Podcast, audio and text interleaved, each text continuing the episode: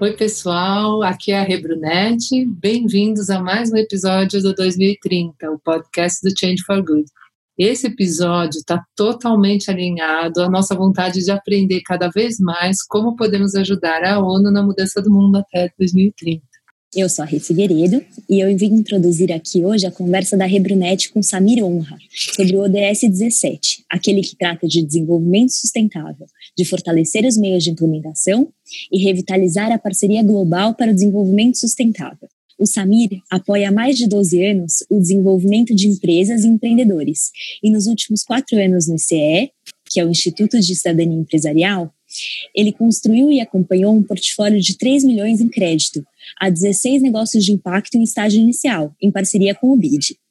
Ele também desenhou e geriu programas de formação para mais de 80 incubadoras, aceleradoras e outros atores que apoiam empreendedores de impacto. É verdade, o Samir me contou outro dia que ele tomou conhecimento dos ODS em 2013, antes mesmo do lançamento oficial dessa agenda da ONU. Ele falou que ele teve a oportunidade de acompanhar de perto a construção dessa agenda. Falando um pouquinho mais do, do ODS 17, a gente sabe que para conseguir todo esse desenvolvimento sustentável é, é muito importante mobilizar recurso financeiro de mil maneiras para isso. E o Samir vai conseguir explicar isso muito para a gente, porque ele vem fazendo um trabalho super bacana há bastante tempo com essa questão de investimento também em impacto e tudo isso. Lembra do podcast do Pacto Global? É demais. Não foi é? nosso primeiro episódio. Nosso primeiro episódio foi super legal, né? O Carlos Pereira falou bastante disso, desse compromisso dos negócios, né? Impulsionando essa agenda. Então, acho que vai ser muito gostoso a, a nosso papo de hoje com o Samir. Legal, agora acompanhe aqui o papo da, da Rebrunete com o Samir.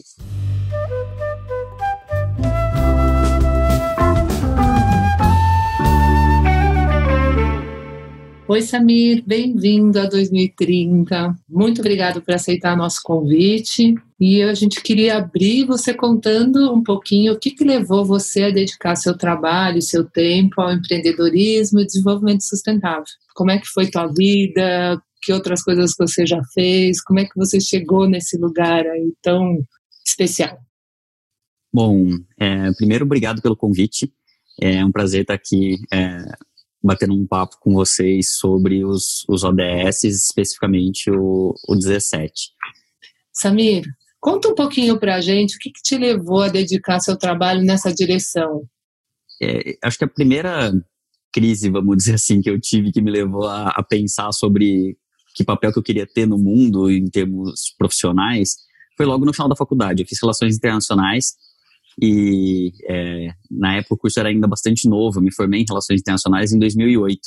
E naquela época, quem se formava em RI podia fazer um pouco de tudo, mas não tinha nada muito certo. é, e eu pensei, bom, o que eu quero fazer com essa formação? Eu achei que seria super bacana trabalhar com internacionalização de empresas, era um tema com o qual eu tinha trabalhado na faculdade, fui trabalhar com isso, ajudando empresas brasileiras a investirem fora, a se internacionalizarem, ajudando investidores estrangeiros a uh, se instalarem no Brasil. E depois de alguns anos trabalhando com isso, eu, eu, tinha uma ideia um pouco romântica, assim, de falar, cara, eu vou apoiar essas empresas, elas vão se internacionalizar, vão entrar em mercados mais competitivos, vão demandar mão de obra mais qualificada, investir em educação, investir em inovação aqui no Brasil, e depois de um tempo trabalhando com isso, eu percebi que é, essa não era a mentalidade da grande maioria das, das empresas e empresários com quem eu trabalhava. E eu falei, bom, não estou gerando um impacto que eu gostaria de gerar, não estou ajudando a deixar um mundo melhor. E agora o que, que eu faço? E fui, é, fui fuçar, fui pesquisar. Na época eu era um grande cético com relação é, ao conceito de sustentabilidade como bom cético, eu fui investigar um pouco mais, fui correr atrás, e uma amiga minha me sugeriu um curso online é, numa universidade sueca, que foi super bacana, e eu falei, poxa, tem muita coisa séria, tem muita ciência por trás disso, tem um, um espaço super importante aqui para as empresas atuarem de um jeito diferente. E a partir disso eu fui buscar um mestrado fora, acabei passando num MPA em Desenvolvimento Internacional na Universidade de Columbia, em Nova York, em 2013, E quando eu cheguei lá, eu ouvi falar pela primeira vez em investimento de impacto, em empreendedorismo social. E aí eu falei, é isso que eu queria estar tá fazendo o tempo inteiro e eu não sabia que existia e que tinha um nome e que tinha gente já trabalhando com isso. Deve ter sido uma sensação deliciosa, né? Just... Nossa, com certeza. Aquele momento eureka, assim. É, você sabe que eu, quando eu, meu trabalho de doutorado, eu fiz sobre empreendedor social da Choca, né? E eu lembro uhum. que naquela época, que já faz alguns anos que eu fiz esse, acho que foi em 2013, eu acho, eles estavam também, todos eles se sentiam tão felizes quando eles ganharam o nome de empreendedor social, porque também eles faziam um monte de coisa, só que quando tinha, eles brincavam assim, quando eles tinham que preencher uma ficha, o que, que eu sou, o que, que eu faço, não tinha alternativa para eles. Então, quando nasceu esse termo né, do empreendedorismo social, que na época ainda não se falava em impacto, né, eles se sentiram super completos completos mesmo, né? Assim, integrados. Porque acho que é um pouco isso. Quando a gente está buscando uma coisa tão diferente, às vezes a gente se sente muito solitário nessa busca, né? E é, então eu imagino aí a sua alegria quando você chegou em Nova York e viu que existia uma praia, né, para acomodar os seus sonhos, né? Com certeza. E aí eu direcionei meu mestrado para essa área e desde então estou focado nisso. Me fala uma coisa, você que é assim um especialista nessa questão de desenvolvimento sustentável, como é que o Brasil já avançou ou falta avançar nessa agenda? O que, que você vê aqui dessa agenda no Brasil? Nossa, eu acho que essa é uma pergunta difícil de responder por dois motivos. Primeiro, que são muitos temas. Segundo, que o Brasil é muito grande. é, eu acho que o Brasil é exemplo para o mundo ou já foi exemplo para o mundo em temas super importantes relacionados com o desenvolvimento sustentável. O Brasil tem uma política pública de apoio a microcrédito sensacional, que faz com que populações mais vulneráveis consigam acessar recursos para investir em pequenos negócios. O Brasil tem um programa de desenvolvimento de agricultura super importante, o que a gente investe em ciência para agricultura aqui, e isso representa avanço não só em termos de produção de produção agrícola para exportação, mas também de produção de alimentos.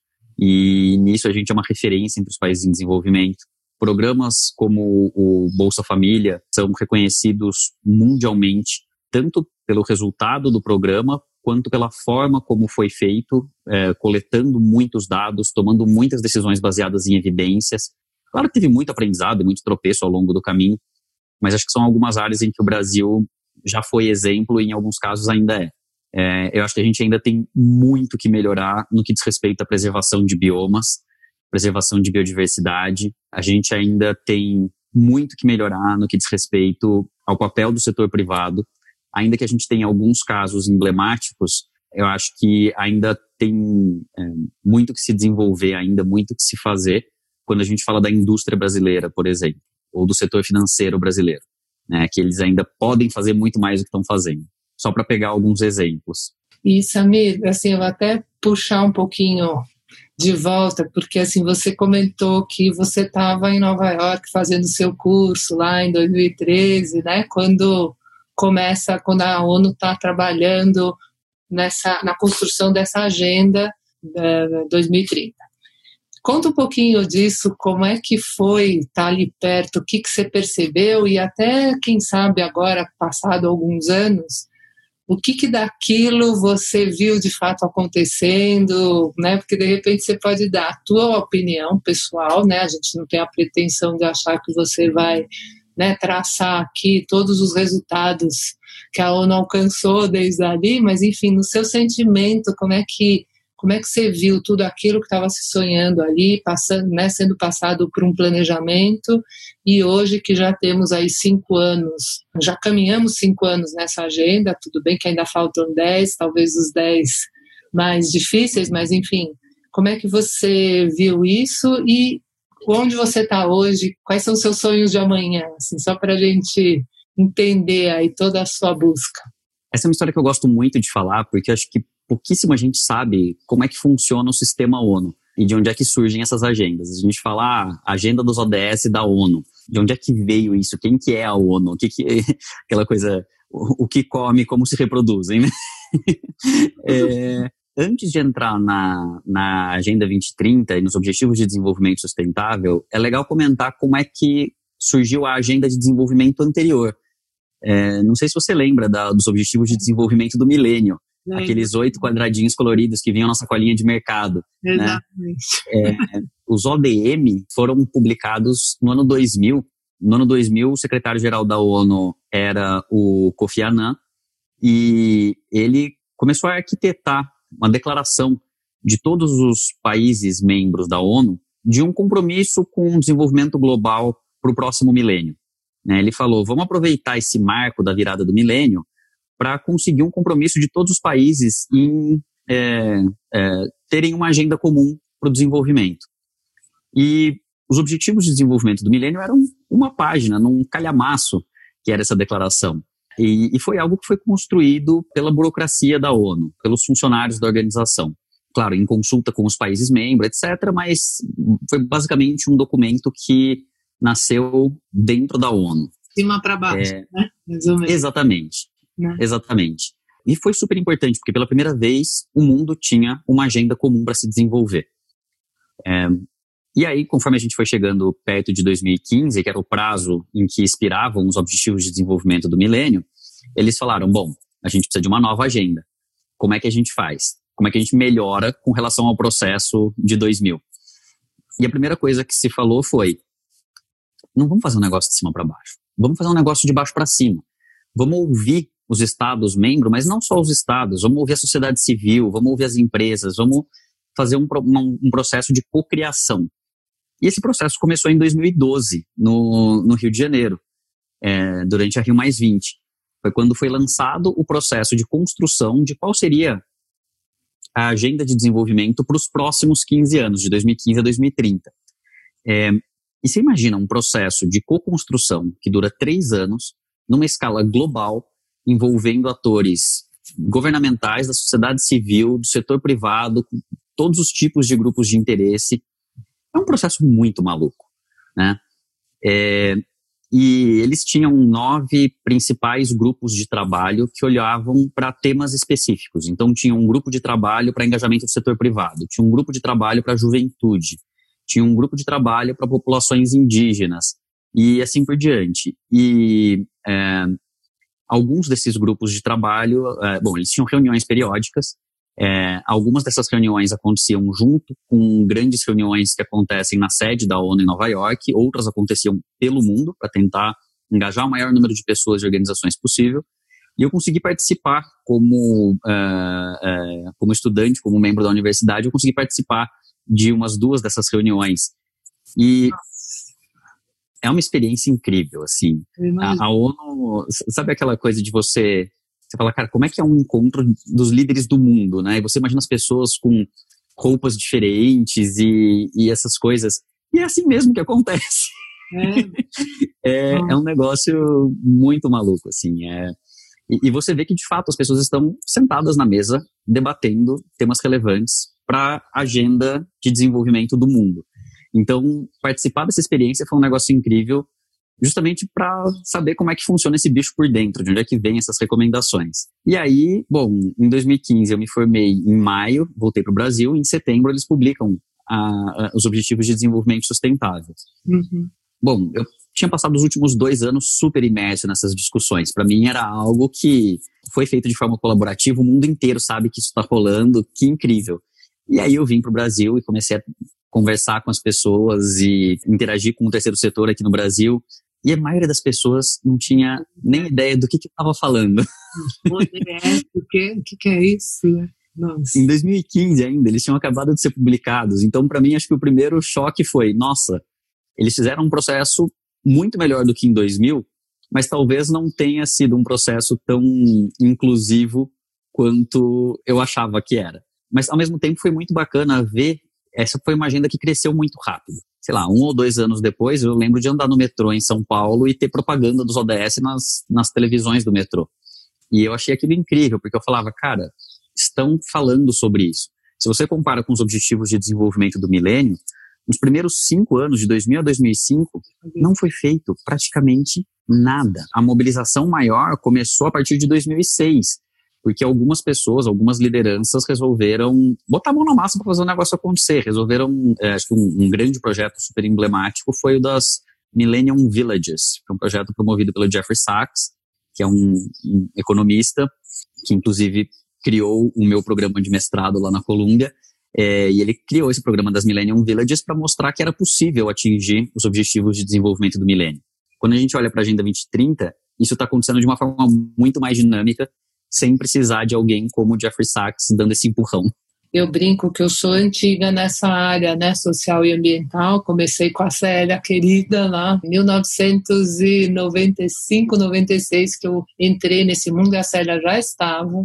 E naquela época as pessoas mal sabiam que era uma ONG, entendeu? É. O terceiro setor era confundido com o setor terciário né? Assim, tipo, então você fala, nossa, eu sou muito otimista, porque eu falo, olha a diferença hoje, que né, ninguém mais questiona o que significa uma ONG, pode gostar ou não do trabalho que é feito, mas todo mundo sabe o que é, isso ajuda bastante aí na nossa vida, né?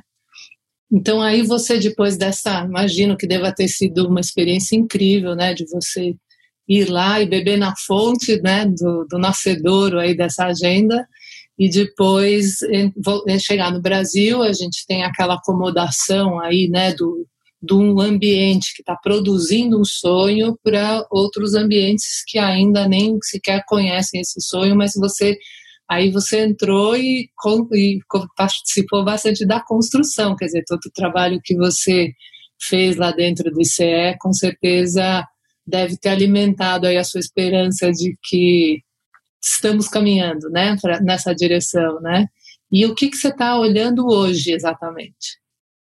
Quando eu comecei a trabalhar no ICE, eu achei um, um trabalho sensacional, porque para atingir os objetivos de desenvolvimento sustentável, a gente precisa é, de muitas parcerias, e o ICE uma, é uma organização que trabalha essencialmente com essas parcerias, mobilizando outros atores, então para mim foi fantástico.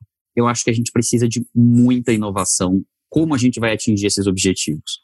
E é aí que entra a coisa toda do, do investimento de impacto e dos negócios de impacto, porque eu acho que isso consegue destravar muito recurso para a gente atingir os objetivos de desenvolvimento sustentável.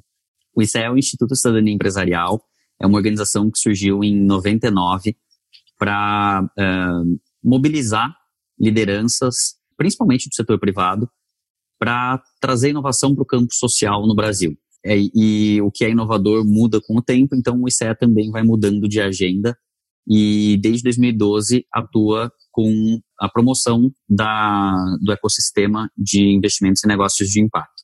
Eu trabalhei no ICE de abril de 2016 até setembro de 2020, saí recentemente e foi uma experiência incrível trabalhar lá, por ser uma organização que trabalha com parcerias, que eu acho que é fundamental, e pelo tema, pela agenda de investimentos e negócios de impacto, porque essa agenda tem um potencial enorme de trazer inovação para a forma como a gente busca atingir esses objetivos e trazer muito recurso para essa agenda, que hoje é, não está disponível por diferentes motivos.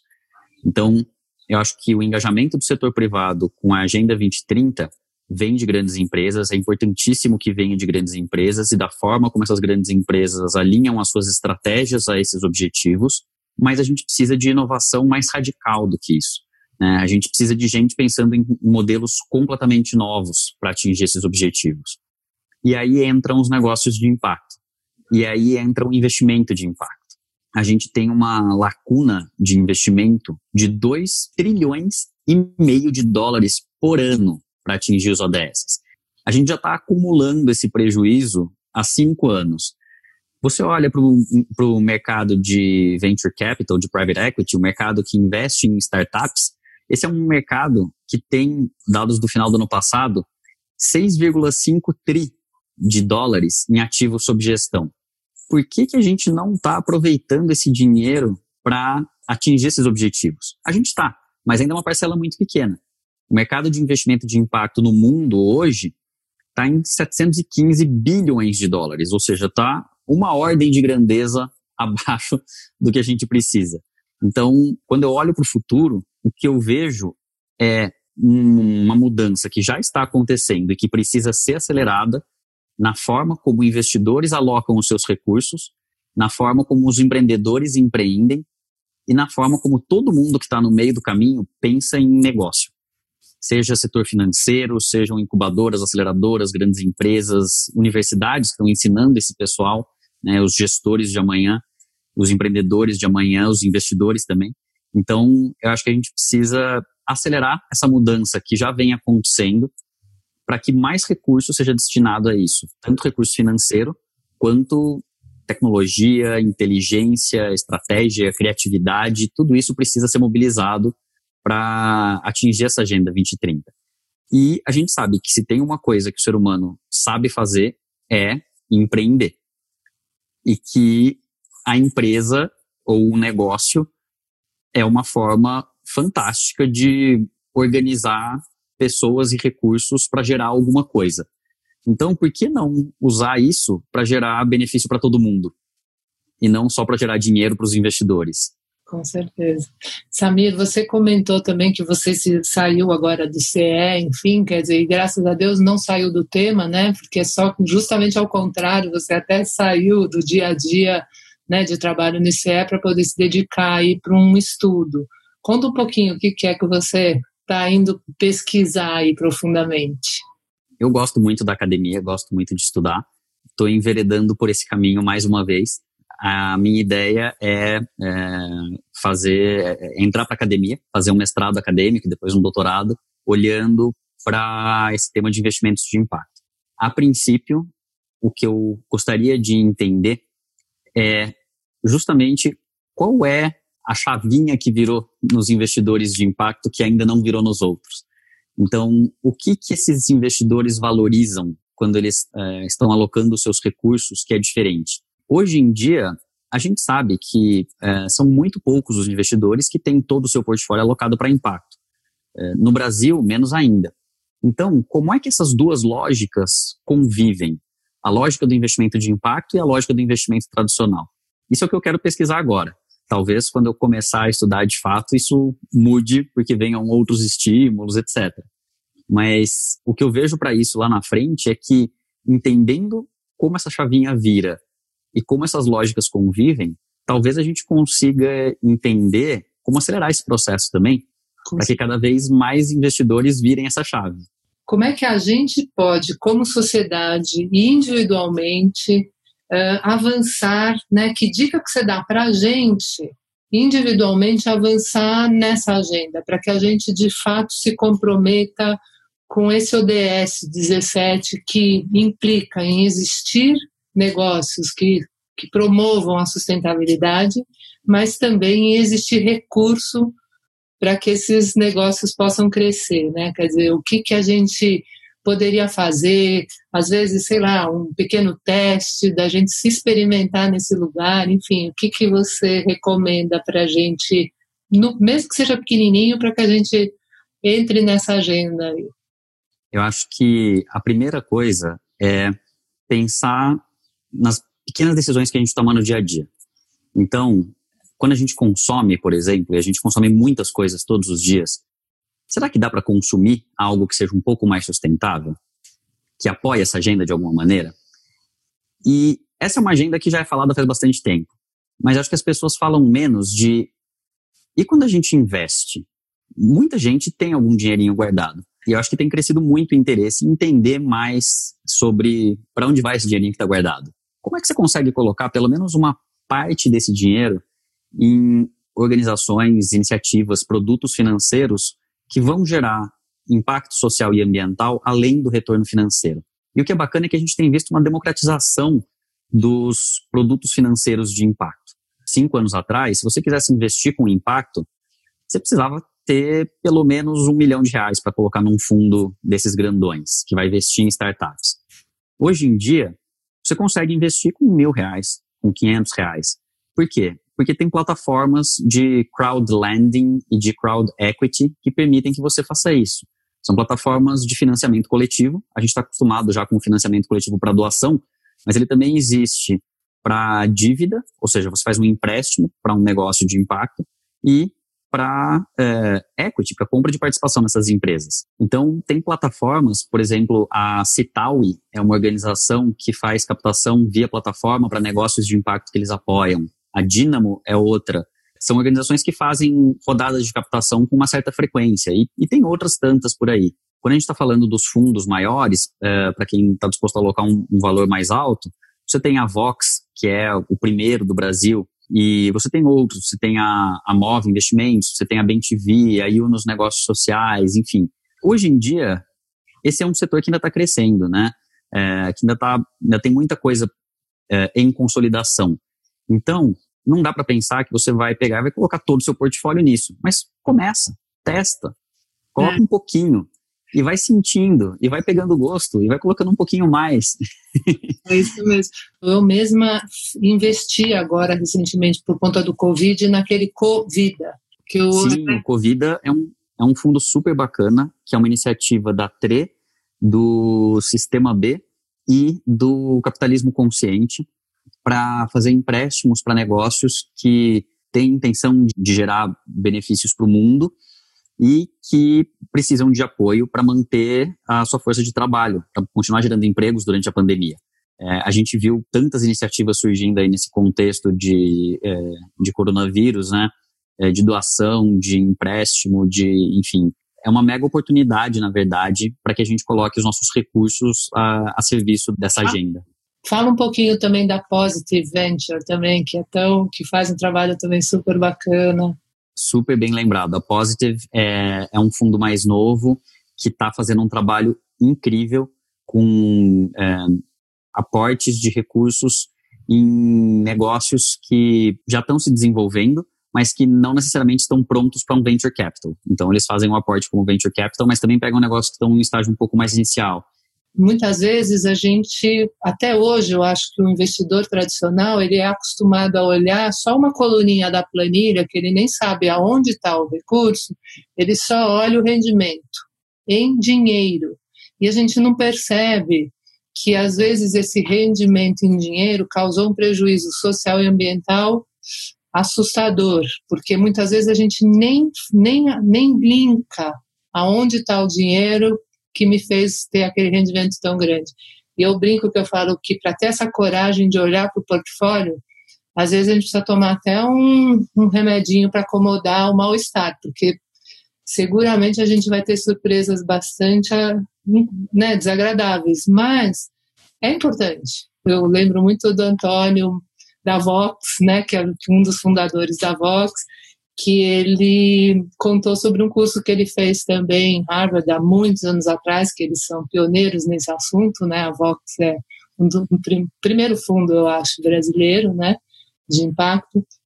E ele uhum. contava de um exercício que ele fez no curso, justamente onde ele teve que olhar para o portfólio e analisar exatamente quais eram o que ele queria para o mundo e o que o portfólio dele estava promovendo no mundo para ver se aquilo estava alinhado. Eu acho esse exercício é uau, é forte. O que eu acho que é bacana também é que a gente viu um crescimento enorme do ESG é, agora no último ano. ESG é um padrão de análise de investimentos que significa, é, no Brasil eles falam ASG, né, ambiental, social e governança. Então, é, eu acho que isso gera mais opções. A gente tem visto aí é, instituições financeiras, desde as maiores até as fintechs e as mais inovadoras, é, aumentando a disponibilidade de produtos ESG. Se você acha que colocar dinheiro numa startup de impacto diretamente é muito arriscado, pelo menos tenta se mover para o ESG, que não, não é tão ambicioso em termos de impacto, mas é um pouco mais confortável em termos de risco. Eu acho que existe aí um espectro que está sendo cada vez mais povoado por uma diversidade de é, iniciativas que dão conta dos diferentes interesses em termos de profundidade do impacto, em termos de risco e de retorno financeiro. O importante é que estão surgindo iniciativas novas e para essas iniciativas vingarem, elas precisam de quem invista nelas. E elas precisam que mais gente resolva inovar e tirar essas ideias do papel. Muito legal, Samir. Samir, agora para a gente fechar aqui a nossa conversa, Conta um pouquinho se tem algum livro, algum poema, alguma música que te inspira, que marcou sua vida. Dá uma dica também para gente na sua trajetória toda aí, nesse aspecto da arte, que, como é que a arte tocou o seu caminho? Olha, o primeiro livro que eu li do tema de desenvolvimento internacional é, foi no último ano da minha graduação. Me tocou profundamente, porque foi o meu primeiro contato e me fez entender que bicho era esse do desenvolvimento, que é uma palavra que a gente usa tanto, mas entende tão pouco, muitas vezes, né? Que muitas vezes a gente não para para pensar sobre o que significa. E o livro é Desenvolvimento como Liberdade, do Amartya Sen, um Nobel de Economia. Ele é um autor indiano, economista e filósofo, e a essência do livro, a mensagem-chave, é que desenvolvimento nada mais é do que aumentar a liberdade que as pessoas têm de fazer escolhas em diferentes frentes. Desenvolvimento não é necessariamente você ter uma população mais urbanizada, mas é você ter uma população que tem mais escolha para saber se ela quer buscar a sua felicidade na cidade ou no campo. É, e aí você pode aplicar essa lente da liberdade para olhar para moradia, para olhar para acesso à saúde, para olhar para enfim, igualdade de gênero, para pobreza, para fome, para tantas coisas. Eu acho que isso guia até hoje o, as minhas reflexões e está muito conectado para mim com o tema de investimento de impacto e de negócios de impacto. Empreender, eu acho que é um, o exercício supremo da liberdade. Você precisa se desprender de muita coisa para empreender. Eu acho que a gente precisa de, de mais empreendedores olhando para como aumentar não só a própria liberdade, mas a dos outros. Muito legal. Uma música que eu gosto que conversa com isso é Marvin, do Titãs. É, é uma música que eu acho que conecta quem está ouvindo com a realidade de muita gente no Brasil que vive uma realidade dura e, e passa por uma série de reveses. Uhum. Então, é, é, como alguém que vem de uma trajetória é, privilegiada, é uma música que me toca muito porque torna muito tangível a realidade de quem não teve tanto acesso. Samir, super obrigada, foi uma delícia bater esse papo com você. Obrigada. Com certeza, ficamos em contato. Obrigadão pelo convite e fico à disposição para outras conversas. Pessoal, não percam os próximos episódios. Nós sempre trazemos aqui para esse bate-papo pessoas como Samir, super inspiradoras. Sigam o Change no site www.changeforgood.com.br e no Insta, arroba changefor.good. Sempre temos dicas de produtos e serviços sustentáveis. E agora é só a gente curtir a música escolhida pelo Samir e ver se ela nos inspira também.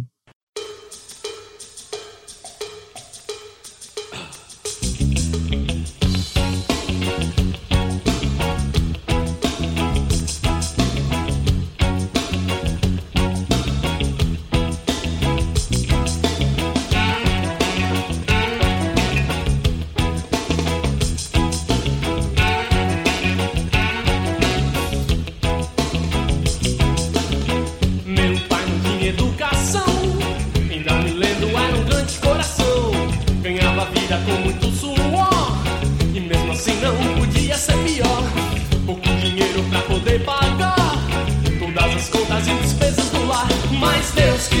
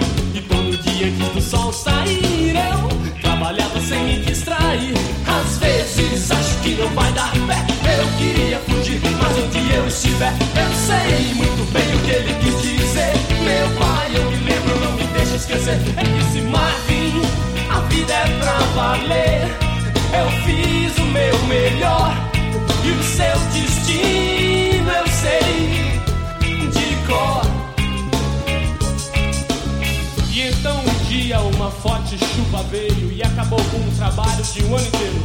E aos 13 anos de idade eu sentia todo o peso do mundo em minhas costas. Eu queria jogar mais podia aposta. Yeah! E trabalhava feito um burro nos campos. Só que a carne se roubasse um frango. Meu pai cuidava de toda a família. Sem perceber, seguia a mesma trilha. E toda noite minha mãe orava.